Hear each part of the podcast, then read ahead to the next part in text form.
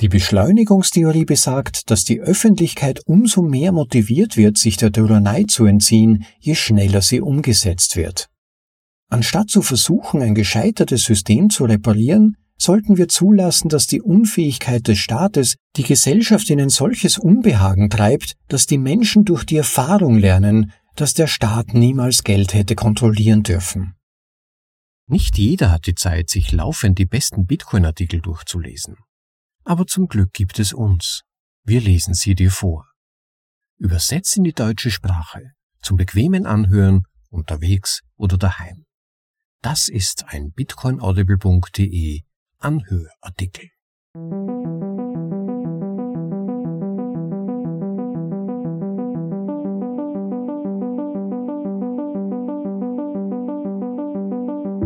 Die Audioversion des Besten im Bitcoin Space für euch vorgelesen zum bequemen Anhören, ob unterwegs oder daheim. Das ist bitcoinaudible.de und willkommen zur Folge Nummer 118. Ja, in der heutigen Vorlesung geht es um ein interessantes Konzept im Zusammenhang mit der Thematik der Hyperbitcoinisierung. Wäre es nicht besser, wenn das bestehende System noch rascher zerbricht, damit die Hyperbitcoinisierung ebenfalls rascher vonstatten geht? Ich bin sicher, auch ihr habt schon das eine oder andere Mal mit diesem Gedanken gespielt. Und der Autor des heute von mir vorgelesenen Artikels greift diese Frage konkret auf und erklärt, wie er sie für sich beantwortet. Freut euch schon mal auf einen spannenden und zum weiteren Nachdenken anregenden Artikel und in einer kurzen Nachbesprechung werde ich dann wie immer meine eigene Sicht der Dinge noch ein wenig darlegen. Jetzt aber geht es los mit Was ist die Beschleunigungstheorie? von Jared Weber. Im Originaltitel What is Acceleration Theory?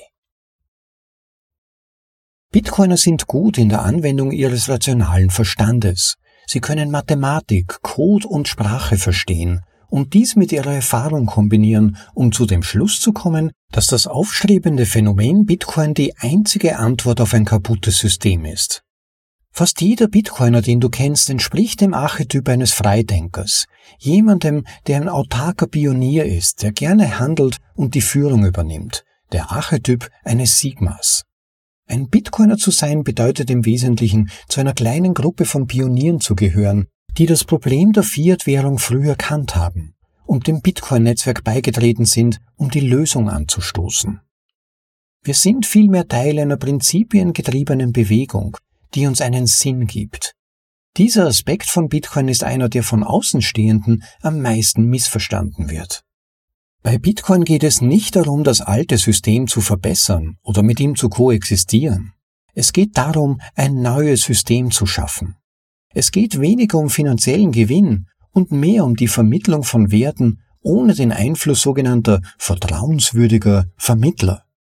Die meisten können Bitcoin nicht verstehen, weil es sich nicht an die Beschränkungen des derzeitigen Systems hält.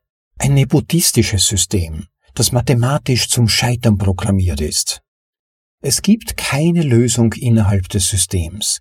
Die einzige Lösung besteht darin, zu einem völlig neuen System zu wechseln. Bitcoin. Aus diesem Grund ist es so schwierig, diejenigen, die nicht in den Sigma-Archetypus passen, zu Orange bilden, also zu Bitcoin zu bekehren weil sie stark darauf konditioniert wurden, die Unzulänglichkeiten des gegenwärtigen Systems zu akzeptieren und sich leicht von allem beunruhigen lassen, was diesem widerspricht. In Anbetracht dessen ist die Motivation für sie, die erforderlichen Stunden, die sich auf Hunderte, wenn nicht Tausende belaufen, zu investieren, um sich über Bitcoin zu informieren, fast nicht existent.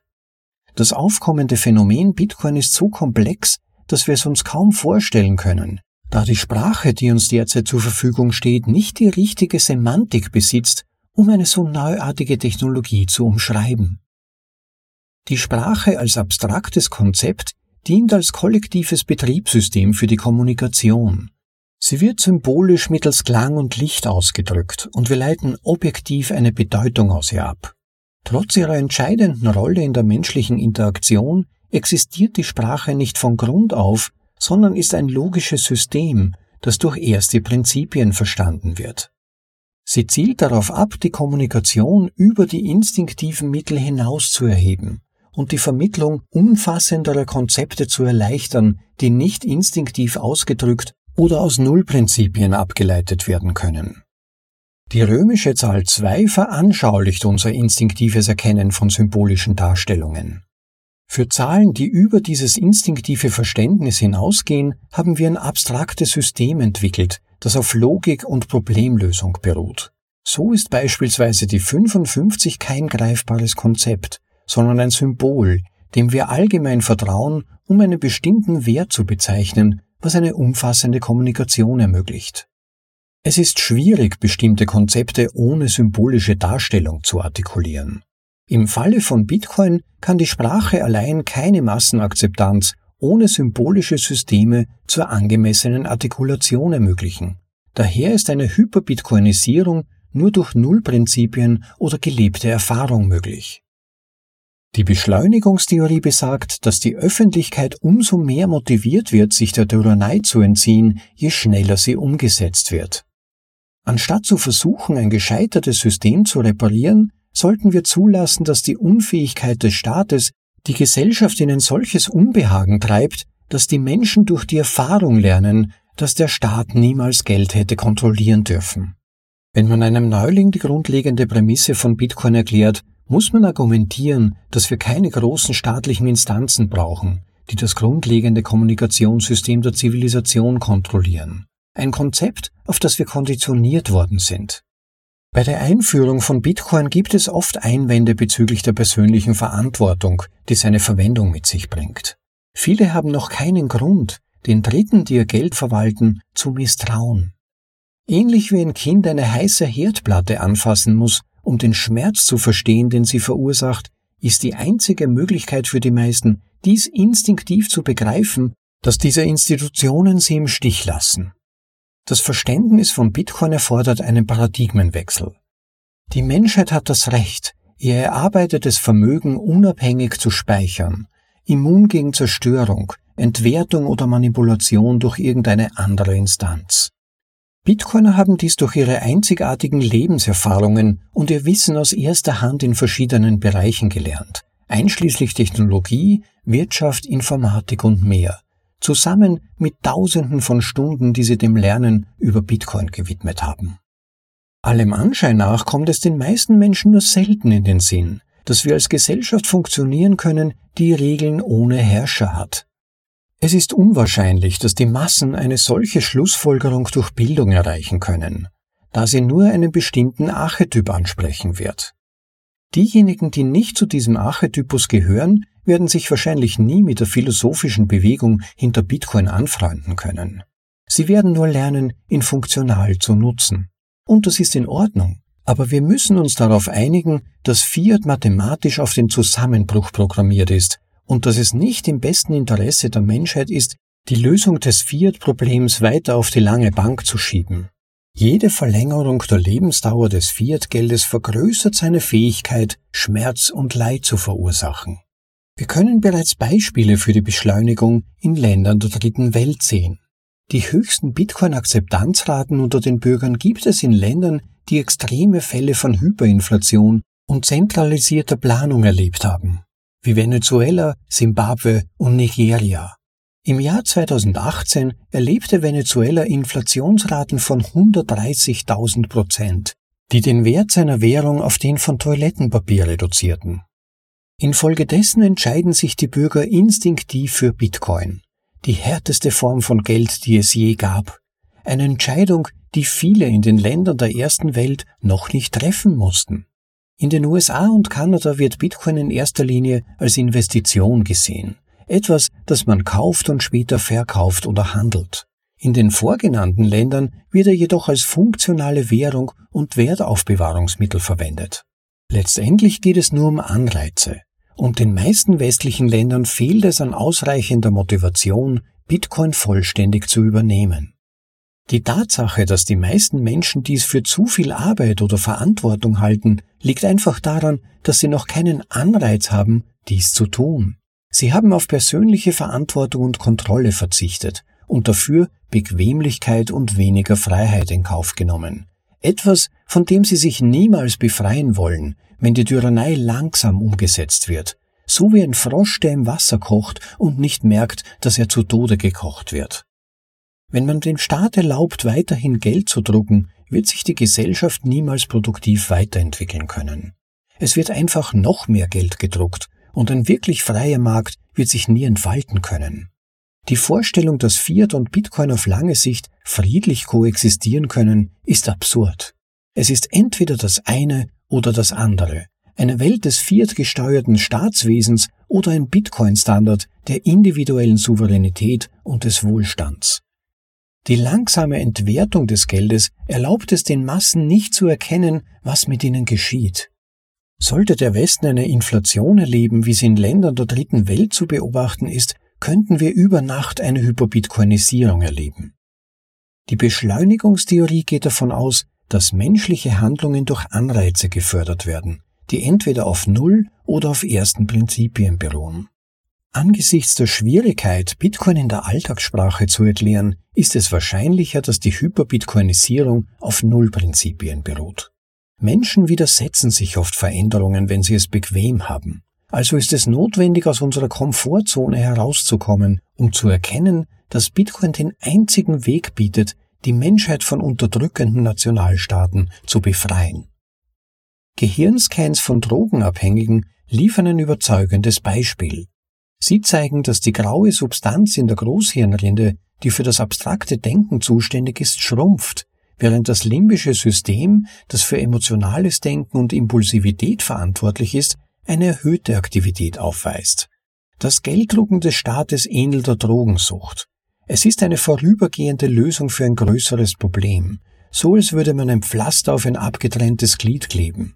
Es löst unvorhergesehene Auswirkungen auf das Funktionieren der Gesellschaft aus und senkt das Bewusstsein aller Beteiligten. Einem Süchtigen die Notwendigkeit des Aufhörens zu vermitteln, funktioniert nur selten.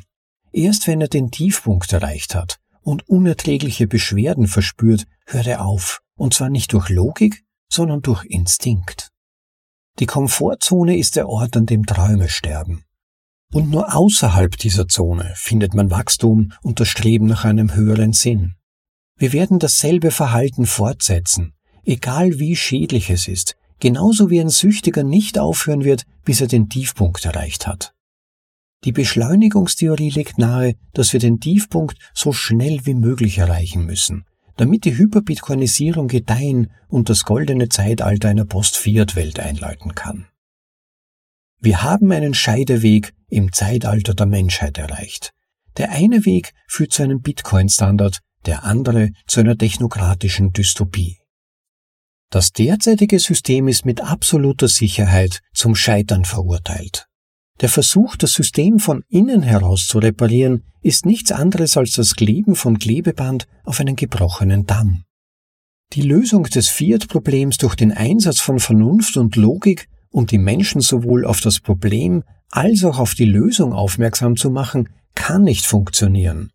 Denn erstens entspricht die große Mehrheit der Bevölkerung nicht dem Archetyp, der in der Lage ist, mit der zugrunde liegenden Philosophie von Bitcoin in Resonanz zu treten. Zweitens ist die Menge an Information, die man konsumieren muss, um sie zu verstehen, ein solches Unterfangen, dass die meisten einfach nicht die Zeit dafür aufbringen werden.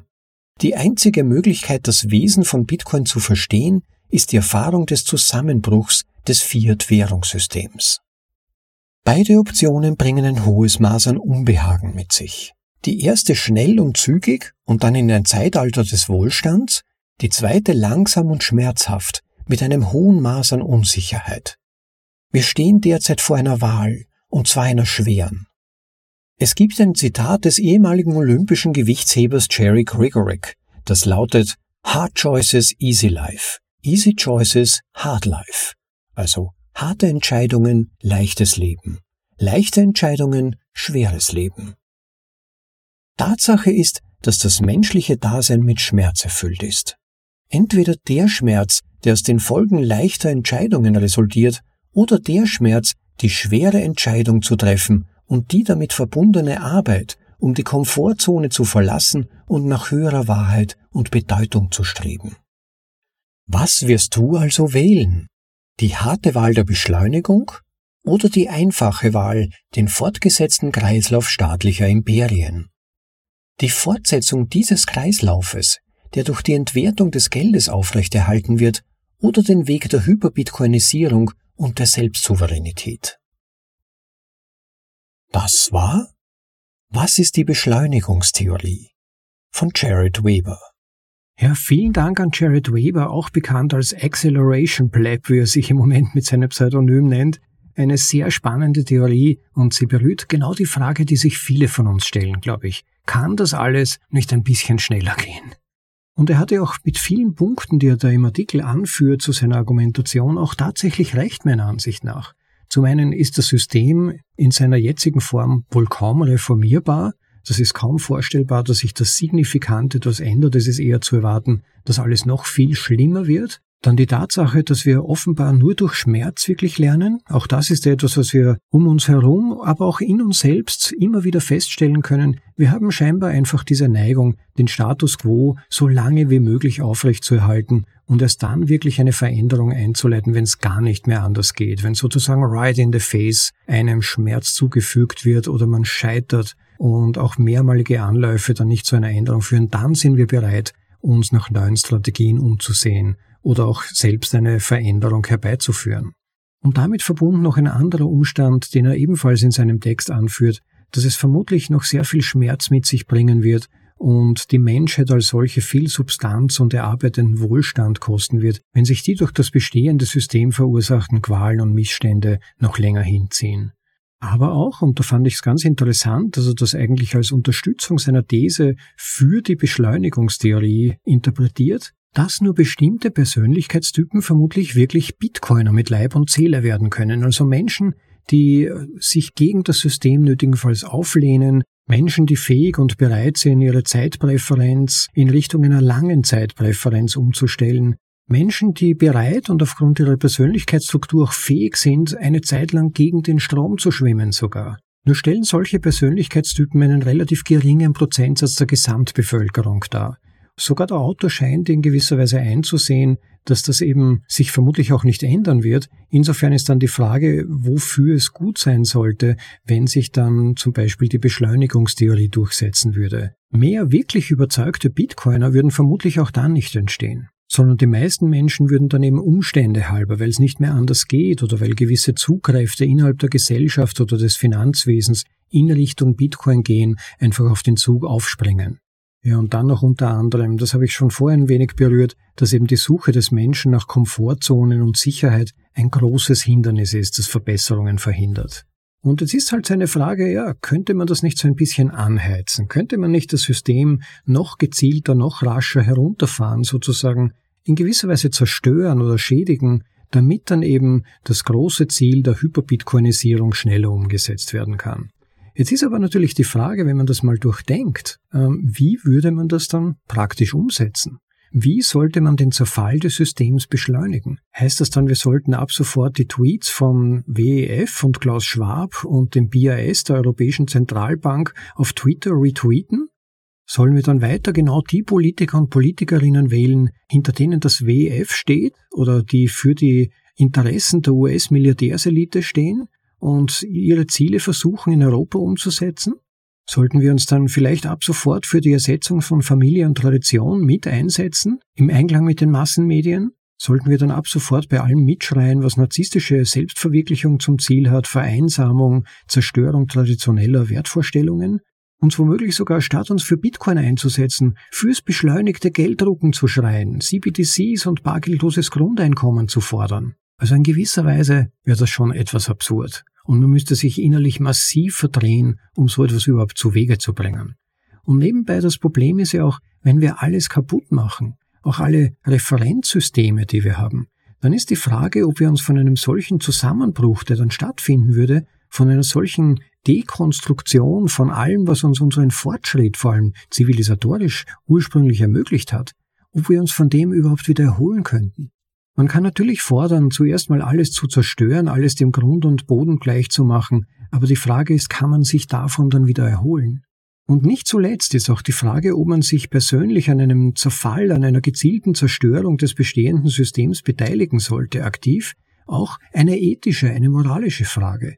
Die Frage im Prinzip, ob man selbst die moralische Autorität hat. Habe ich die moralische Autorität zu entscheiden, ob jemand anderer früher sterben soll, ultimativ?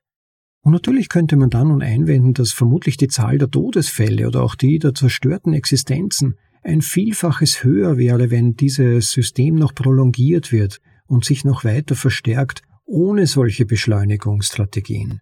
Aber nichtsdestotrotz ist die Frage eine ethische. Habe ich die moralische Autorität, darüber zu entscheiden? Oder auch nur abzuwägen, ob der Tod von 10.000 Menschen dem Tod von 100 Millionen Menschen vorzuziehen ist. Wenn zum Beispiel das Ausbeutungssystem und das Sklavensystem der US-Dollar und Euro-Fiat-Währungen mit allen Folgen, also schlechter Bildung, damit schlechterer Gesundheit, beide sind gekoppelt, wie man weiß aus Statistiken, oder auch schlechter Gesundheitsversorgung, mehr Kriminalität, mehr Umweltzerstörung. Nur als Beispiel die Windräder, die, wie man mittlerweile weiß, den Erdboden austrocknen und für Wetterveränderungen sorgen, die teilweise noch weitaus destruktiver sind als das, was man als Klimawandel, als menschengemachten Klimawandel annimmt. Die Beeinflussung der Atmosphäre, die gezielte durch das Aussetzen von, von Chemikalien in der Atmosphäre und so weiter. Aber ist das moralisch legitim zu sagen, opfern wir halt 10.000 Menschen oder 100.000 jetzt, um damit Millionen zu schützen? Wer darf sich das anmaßen, selbst wenn man diese Dinge mit hundertprozentiger Sicherheit mathematisch kalkulieren könnte, was man nicht einmal kann? Ich vermute, die meisten von euch haben schon mal vom sogenannten Trolley-Problem gehört. Das ist dieses Entscheidungsproblem, das dann häufig auch in Memes dargestellt wird, wo man eine Eisenbahnschiene sieht, die sich gabelt und links und rechts befinden sich Menschen und die Frage ist dann immer, welche Menschen man dem Tod preisgeben möchte. Aber damit die Aussage und der Bezug zu unserem Thema möglichst klar wird, beschreibe ich das Trolley-Problem mal in seiner klassischen Form. Und da ist es eben so, dass ein Zug auf einem Eisenbahngleis dahin und dann gibt es eine Gabelung und der Zug kann aber nicht mehr stoppen. Und jetzt hat eine Person, die da an der Weiche steht, die Wahl zu entscheiden, die Qual der Wahl muss man sagen, ob er jetzt auf der linken Seite des Gleises, wo gerade fünf Arbeiter tätig sind, diese fünf Arbeiter dem Tod preisgeben möchte oder aber, wenn er die Weiche umstellt, den einen Arbeiter auf dem anderen Gleis. Da gibt es sogar Statistiken, weil dieses Problem ein klassisches moralisches Problem aufwirft. Da ist herausgekommen, dass sich in Deutschland 82 Prozent dafür entscheiden würden, die eine Person zu opfern, um die fünf zu retten. Und das drückt das Prinzip des sogenannten Utilitarismus aus. Das besagt, eine Handlung ist dann richtig, wenn sie den Gesamtnutzen maximiert. Und das lässt sich in diesem genannten Beispiel eigentlich sehr gut und einfach darstellen, wenn man sagen kann, ja, fünf Arbeiter sind halt fünfmal so viel wert wie ein Arbeiter, sehr simplifiziert betrachtet. Aber schwieriger wird schon, wenn man etwas an diesem Beispiel verändert. Zum Beispiel, wenn man sich vorstellt, es wären Transplantationen bei fünf Personen erforderlich. Fünf Personen warten also im Spital auf eine Transplantation. Wenn sie die nicht bekommen, würden sie in sehr kurzer Zeit sterben. Und dann kommt eine ältere Dame ins Spital. Und der untersuchende Arzt stellt fest, bei einer Routineuntersuchung, sie würde perfekt als Organspenderin für die Transplantationen dieser fünf kranken Personen passen. Und der behandelnde Arzt muss sich nun die moralische Frage stellen, soll er sie umbringen? Ja, vom utilitaristischen Standpunkt aus betrachtet könnte man ja nun sagen, alt ist weniger gewichtig als jung, weniger wert. Es wäre also von diesem utilitaristischen Standpunkt aus betrachtet eine relativ klare Entscheidung, die alte Dame sollte umgebracht werden zum Nutzen der fünf jüngeren Kranken, die danach noch ein langes Leben vor sich hätten vermutlich. Aber die meisten Menschen würden da nun sagen, nein, das geht nicht, das ist nicht in Ordnung, so kann man nicht agieren. Also wir begründen eben nicht alles utilitaristisch, sondern vieles über Wertvorstellungen.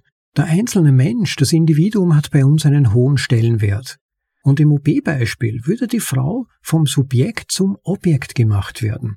Und davor schützt uns zum Beispiel nichts Geringeres als Artikel 1 des deutschen Grundgesetzes, das Grundrecht auf Menschenwürde.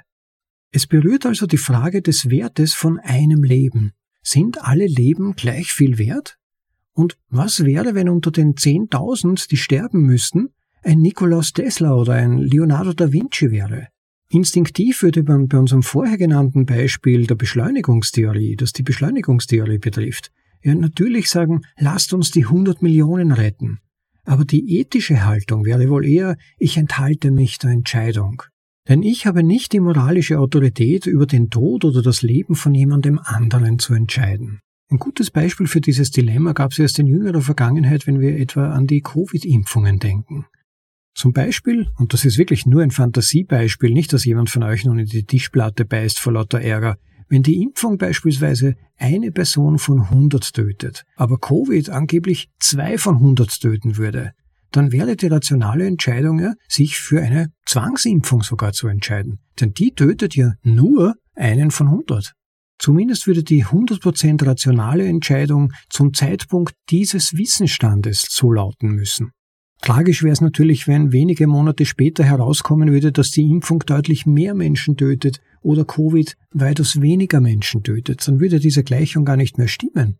Wer übernimmt dann aber die Verantwortung für diese zwar damals folgerichtig, aber im Rückblick desaströse Entscheidung? Also ihr seht schon, in welch schwieriges und aus ethischer Sicht äußerst heikles Terror und solche Entscheidungsfragen bringen. Und ich denke mir, wenn man dann so potenziell folgenschwere Entscheidungen treffen würde, wie verkürzen wir doch die Zeit bis zur Hyperbitcoinisierung möglichst, lassen wir das System sich selbst zerstören, ja treiben wir die Zerstörung sogar noch voran, dass das folgenschwere Probleme mit sich bringen könnte. Wie schlimm könnte es wirklich werden, wenn wir Full Speed die Beschleunigungsstrategie einschlagen?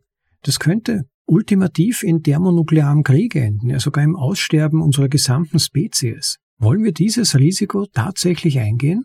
Wir kennen solche Überlegungen eher von radikalen Ideologien. Also lasst uns alles in Feuer, in Schutt und Asche legen, damit sie endlich aufwachen. Ups, das Feuer wurde zu groß, nun sind alle tot.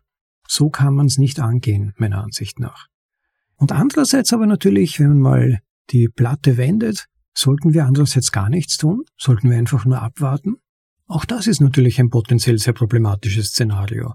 Und das ist ja auch das, was im Moment eben passiert. Dieses zwei Schritte vor, ein Schritt zurück, dann wieder zwei Schritte vor, dann wieder ein Schritt zurück. Bei der Einschränkung unserer Freiheiten, bei der Totalüberwachung in Bezug auf die Schritte zu einem Zentralbankensystem. Das ist die Strategie. Irgendjemand tritt auf, verkündet irgendeine haarsträubende Forderung. Die Leute denken sich, also das ist ja der absolute Wahnsinn. Nie und nimmer geht das durch. Und dann machen die Regierenden irgendeinen Kompromiss, also einen Schritt wieder zurück, aber es ist bereits eine Vorgabe gemacht und das neue Thema, die neue Einschränkung steht im Raum. Und wenn man gelernter Staatsbürger ist, und schon über 30 Jahre alt ist, sage ich mal, dann merkt man ab einem gewissen Punkt, diese ursprünglichen Forderungen werden fast immer dann irgendwann durchgeführt. Es scheint eben fast so zu sein, man möchte natürlich keinem Politiker etwas Böses unterstellen, aber könnte es nicht sein, dass dahinter Strategie steckt? Könnte das nicht sein, dass bei strategischen Zielen von großen Lobbygruppen oder politischen Gruppierungen einzelne Leute vorgeschickt werden. Und das müssen nicht dann immer die Starpolitiker sein oder die großen General Manager, sondern können auch irgendwelche Medien, Pappfiguren sein, irgendwelche Leute, die irgendwelche verschrobenen Forderungen in den Raum stellen, wo alle sich mit Entsetzen abwenden und dann die Politiker jovialerweise an ihre Bürger sagen, macht euch keine Sorgen, mit mir wird das nicht passieren, und dann werden aber 60 Prozent davon durchgesetzt. Es wäre ja nicht das erste Mal, dass so etwas passiert. Es ist die sogenannte Nudging-Strategie, diese Strategie der Trippelschritte. Das Problem ist, dass die meisten Menschen diese Veränderungen kaum merken. Die verstehen das nicht, wenn sozusagen ihnen immer diese zwei Schritte vor, eine Schritt zurück Strategie vermittelt wird und tun mit und merken es dann eher erst beim Blick um zwei bis drei Jahrzehnte zurück, wenn sie dann erstaunt sagen, oh, was sich da seither verändert hat. Früher war es noch viel freier, viel lockerer unser Leben. Wir waren alle viel glücklicher, die Familien haben besser funktioniert, im Job hat's besser funktioniert, uns ist mehr Geld übrig geblieben am Ende des Monats und so weiter. Was hat sich da verändert? Ich verstehe das nicht ganz. Wie konnte es so weit kommen? Wie das Froschbeispiel. Die Hitze des Wassers wird graduell und sehr langsam erhöht, der Frosch merkt es kaum, und wenn es aber zu heiß ist, ist es bereits zu spät. Und in Bezug auf unsere Situation könnte man das speziell im Bereich der Freiheiten, die graduell uns weggenommen werden, oder zumindest versucht wird, sie uns wegzunehmen. Und in Bezug auf das Finanzsystem, wo die Schritte definitiv in Richtung Zentralbankenwährungen, ja vielleicht sogar globaler Währungen gehen und versucht werden soll, uns allen die schmackhaft zu machen. Und ihr dürft darauf wetten, mit Einsatz aller psychologischen, massenpsychologischen und Marketingtricks. Da gab es ein recht bemerkenswertes Interview vor kurzem mit Marit Nawaz, Vielleicht haben die einen oder anderen von euch schon von ihm gehört. Er war einer der ersten, der damals bei Joe Rogan skeptisch gegenüber der Corona-Politik der Corona-Maßnahmen und vor allem auch des Impfprogramms war und für die aktuelle Phase der Durchsetzungsprogramme der internationalen Großfinanzkartelle vermutet er, dass versucht werden wird, die Realität um uns herum zu verformen. Die Feinde der Freiheit werden sogar sukzessive beginnen, unsere Positionen einzunehmen, Stück für Stück, weil sie die eigenen nicht mehr halten können. Und dann werden sie versuchen, das, was ihren Interessen entgegensteht, von innen heraus zu vereinnahmen. Das konnten wir zum Beispiel schon beim Vereinnahmen der politischen Linken beobachten, die heute für Big Pharma steht, für Krieg steht, die die Umweltzerstörung durch die Erzeugung und das Aufstellen von Windrädern vorantreibt, die unglaublich umweltzerstörende und menschenfeindliche Förderung von Rohmaterialien für die Erzeugung von Batterien und Solarpanels, das ja dann alles auch Sondermüll ist, wenn es nicht mehr funktioniert, also all das wäre vor 10, 20 Jahren noch undenkbar gewesen. Und irgendwie ist es dem Establishment aber gelungen, diese früher gegen ihre Interessen gerichteten politischen Strömungen zu vereinnahmen und für ihre eigenen Interessen jetzt einzusetzen. Und das muss man erwarten, dass das auch bezüglich CBDCs, bezüglich der Kryptowährungen und so weiter passieren wird. Dass beispielsweise BlackRock groß in Bitcoin investieren möchte, kann ja als ein Zeichen davon gesehen werden. Wie ich schon bei der letzten Vorlesung in der Nachbesprechung erwähnt habe, könnten da durchaus herausfordernde Zeiten für uns bevorstehen. Und wir werden da dann vermutlich sehr, sehr genau aufpassen müssen, keinen Millimeter in Bezug auf die existenziellen Pfeiler, Rockpfeiler sozusagen von Bitcoin nachzugeben, wie etwa beispielsweise Nichtzensierbarkeit, keinen Unterschied zwischen einzelnen Bitcoin, also keine Dirty Coins und Clean Coins oder White und Black Coins, keine Veränderungen am Proof of Work oder dergleichen.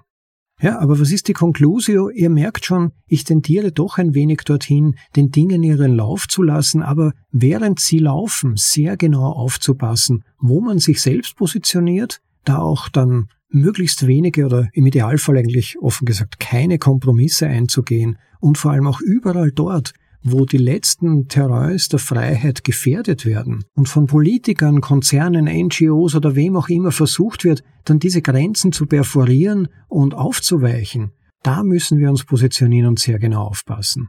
Aber gleichzeitig habe ich halt auch den Eindruck, dass die Zeit eigentlich für Bitcoin arbeitet. Und das haben wir auch während der letzten Jahre bemerkt. Bitcoin steht heute stärker als je zuvor da, bietet eine echte Alternative für Menschen, die im System nur mehr zu verlieren haben. Und meine Beobachtung ist eigentlich, wenn Leute von etwas begeistert sind oder Lebensmodelle sehen, die sichtlich funktionieren, dann wird das für sie attraktiv und dann wollen sie das auch.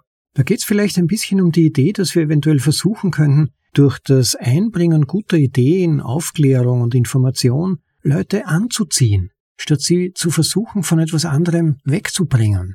Weil das ist oft zähe und undankbare Arbeit und vor allem gelingt so gut wie nie. Und ich glaube auch, dass es unrealistisch ist, wenn wir uns als überzeugte Bitcoiner, vielleicht viele von uns Libertäre eigentlich, also eher einem kleinen Teil des politischen Spektrums, wenn wir uns das Ziel setzen würden, wir müssten nun die ganze Welt Orange spielen oder so, also von Bitcoin überzeugen. Das wird aus einer ganzen Reihe von Gründen wohl nicht funktionieren. Die wenigsten Dinge im Leben können zu 100 Prozent erreicht werden. Aber was wir aber tun können und versuchen sollten, ist, wichtige Leute zu überzeugen, intelligente Leute, frustrierte Leute, Leute mit starkem Willen, Leute an Schalthebeln, junge Leute, Familienväter und so weiter. Und speziell für die Magneten auszulegen sozusagen, sie auf die Ache Noah hinzuweisen, die es gibt.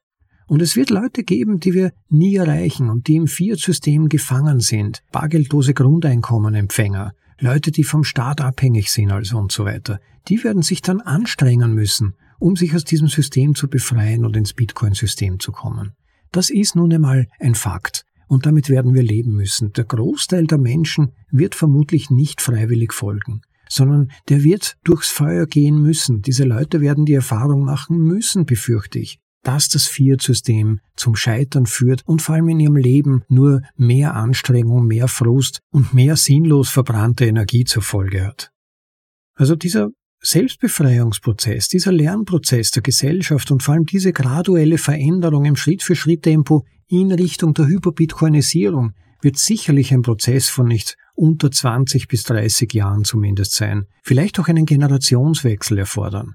Aber vielleicht ist dieser Weg der kleinen Schritte auch deshalb besser, weil sich dann desperat werdende Staatsführer nicht zu desperaten massiven Schritten entschließen müssen, zum Beispiel Kriege zu starten und seien es Kriege gegen die eigene Bevölkerung, sondern sogar nachzudenken beginnen, wie wir das auch jetzt ja erleben aktuell, hochinteressant finde ich, wie sie selbst von Bitcoin profitieren können. Ja, sogar die ersten bereits beginnen, sich bei der Bitcoin-Community fast, möchte ich sagen, anzubiedern und ihre Sympathie für Bitcoin auszudrücken, weil sie merken, da entsteht etwas Neues. Und wie gesagt, man muss da sehr vorsichtig sein aus meiner Sicht. Wir sollten uns da auf keinen Fall frühzeitig vereinnahmen lassen oder uns womöglich geschmeichelt fühlen, so im Sinne von, ah, schaut mal her, dieser oder jene Politiker ist jetzt auch ein Bitcoiner oder so. Zum einen sind Worte immer billiger als Daten, man muss dann erst mal konkret sehen, wie sich dann die betreffenden Politiker verhalten würden und zu ihrem Wort stehen würden, wenn sie dann tatsächlich mal über mehr Macht und Einfluss verfügen würden. Und zum anderen gibt es eben auch noch dieses Problem der potenziellen Unterwanderung, dass sozusagen dann innerhalb der Community begonnen werden würde, für andere Narrative zu werben und dann einen Teil der Community abzuspalten und damit die Bewegung als Gesamtes zu schwächen. Da muss man hochvorsichtig sein aus meiner Sicht. Aber wie auch immer, eines hat sich immer wieder gezeigt, wer früher als andere die Power von Bitcoin erkennt, seine Sogwirkung und sein langfristiges Potenzial, der steht besser da als diejenigen, die sich ihm verweigern oder verschließen. Und das gilt natürlich auch für Politiker und Gegner Bitcoins. Wenn die These einer Hyperbitcoinisierung aufgeht, dann wird sich ihr niemand entziehen können. Aber wie heißt es so schön, jeder muss den Preis für Bitcoin bezahlen, den er verdient. Für die, die sich dagegen wehren oder für Facetten des Fiat-Systems kämpfen und arbeiten, für die wird es vermutlich sehr teuer werden. Sie verlieren wertvolle Jahre ihrer Lebenszeit und arbeiten für Hände voll Sand, der ihnen zwischen den Fingern zerfließt. Bitcoin ist die Alternative. Schritt für Schritt, TikTok, Block für Block. ich hoffe, euch hat diese Vorlesung gefallen und zu neuen Gedanken und Sichtweisen angeregt, ich denke mir, sie war hochinteressant. Dank vielmals dem Autor für die Veröffentlichung. Er ist ja ein junger Kerl im Prinzip. Man hat aus seinem Text, finde ich ganz persönlich offen gesagt auch angemerkt. Das ist halt auch ganz typisch für die junge Generation und gehört zur Entwicklung unserer Persönlichkeit dazu, dass man dann noch radikaler ist, dass man eher Dinge in Weiß- und Schwarzschemata sieht und so. Aber ich denke mir, es ist auch ein erfrischender Aspekt und ganz wichtig in der Gesellschaft, dass es solche Sichtweisen gibt, weil man sie ja dann auch abklopfen kann, überprüfen kann und zum Teil auch integrieren kann oder als Inspiration sehen kann. Und da denke ich, war der Text ein ganz wertvoller Beitrag zum aktuellen Diskussionsprozess innerhalb der Bitcoin-Community, in welche Richtung es gehen soll und vor allem auch, ob eine Beschleunigung der Hyperbitcoinisierung einer graduellen und schrittweisen Hyperbitcoinisierung vorzuziehen ist. Wenn euch die Vorlesung gefallen hat, vergesst bitte natürlich nicht, den Like-Button zu klicken. Empfehlt den Podcast aber bitte auch als solchen anderen weiter in euren Communities, in eurer Bekannt, Verwandtschaft oder gerade auch in den Gruppen, in denen ihr euch sonst herumtreibt und euch über Bitcoin und andere Kryptowährungen austauscht. Denn der Podcast ist dazu gedacht, den Leuten zu mehr Information und einem tieferen Verständnis von Bitcoin zu helfen, vielleicht auch manche Themen etwas tiefgründiger zu beleuchten als sonst bei den üblichen Diskussionen in diesen Gruppen. Und empfehlt einfach den Podcast weiter oder einzelne Folgen und helft dabei, den Leuten zu einem besseren Bitcoin-Verständnis zu helfen und natürlich nebenbei auch den Podcast als solchen bekannter zu werden. Das wäre ganz nett. Überlegt mal, wo ihr ihn weiterempfehlen könnt und tut das dann. Hinterlasst auch gerne Kommentare. Ich finde immer hochinteressant, was zum Teil gepostet wird. Es muss ja nicht unbedingt nur Lob sein, obwohl ich mich natürlich über Lob und Anerkennung immer sehr freue. Aber es kann durchaus mal auch was Nachdenkliches sein oder Einwände, die ihr habt oder andere Sichtweisen. Diskussion ist immer willkommen, ja sogar wichtig, weil sie unsere Überzeugungen testet und uns am Ende fast immer stärkt und insgesamt besser macht. Insofern hinterlasst gerne eure Kommentare, speziell übrigens auch dann besonders gerne, wenn ihr unseren Podcast unterstützt. Es gilt ja das Value for Value Prinzip, von dem ihr sicher schon gehört habt, also den Grundsatz, dass man, wenn man Werte hält, eigentlich auch Wert zurückgeben sollte, um jene, die ihre Arbeit und Zeit in dieses jeweilige Produkt gesteckt haben, zu unterstützen und sie zu motivieren, weiterzumachen. Sonst funktioniert es einfach nicht. Jeder muss von etwas leben. Und genau das Gleiche wende ich im Endeffekt für diesen Podcast an. Ich versuche ihn werbefrei zu halten, aber gleichzeitig erfordert das natürlich irgendwo auch, dass Leute, denen der Podcast als solche etwas wert ist, die zum Beispiel gerne die Vorlesungen auf dem Weg von oder zur Arbeit oder vielleicht beim Sporteln sich anhören, dass die sich denken, hm, da spare ich mir Zeit, brauche mich da nicht hinsetzen, um mich fortzubilden, zu lesen, sondern kann mir das unterwegs reinziehen gewissermaßen. Und da wäre es dann halt nett, wenn ihr mal eine kleine oder größere Spende zwischendurch uns zukommen lasst. Aber hinterlasst dann bitte gerne auch einen Kommentar. Es würde mich dann nämlich immer interessieren, zum einen, welche Vorlesung euch so interessiert oder gefallen hat, dass ihr euch motiviert gefühlt habt, da etwas zurückzugeben und zum anderen vielleicht welche Stelle es war oder welchen Gedankengang ihr hattet beim Zuhören. Auch das interessiert mich einfach, um das so ein bisschen andocken zu können an die Dinge, die euch besonders berühren, interessieren oder die vielleicht auch dann weitere Vorlesungen rechtfertigen würden.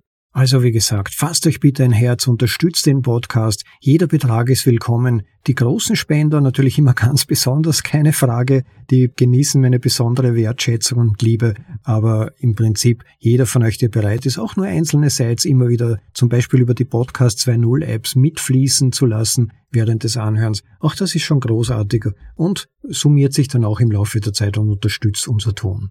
Ja, und last but not least möchte ich auch wieder mal anregen, all diejenigen von euch, die zwischendurch sich vielleicht mal fragen, hm, wann kommt denn wieder die nächste Folge heraus? Schaut doch mal in die älteren Folgen. Eigentlich beginnend von Folge 1 an habe ich mir gezielt überlegt, welche Texte, welche Artikel für die Community besonders interessant und besonders wertvoll sein könnten. Insofern empfiehlt sich im Prinzip jede Vorlesung aus unserem Podcast angehört zu werden. Probiert's mal aus, blättert mal durch und es würde mich wundern, wenn nicht die eine oder andere euch auch interessiert und gefällt und bereichert. Jedenfalls würde es mich freuen. Ja, für heute nähere ich mich damit wieder mal dem Abschied. Ich hoffe, ihr habt noch eine gute Woche und wünsche euch gutes Gelingen, tolle Tage, genießt den Sonnenschein und erfreut euch des Lebens, Leute. Bis zum nächsten Mal. Ciao, euer Rob.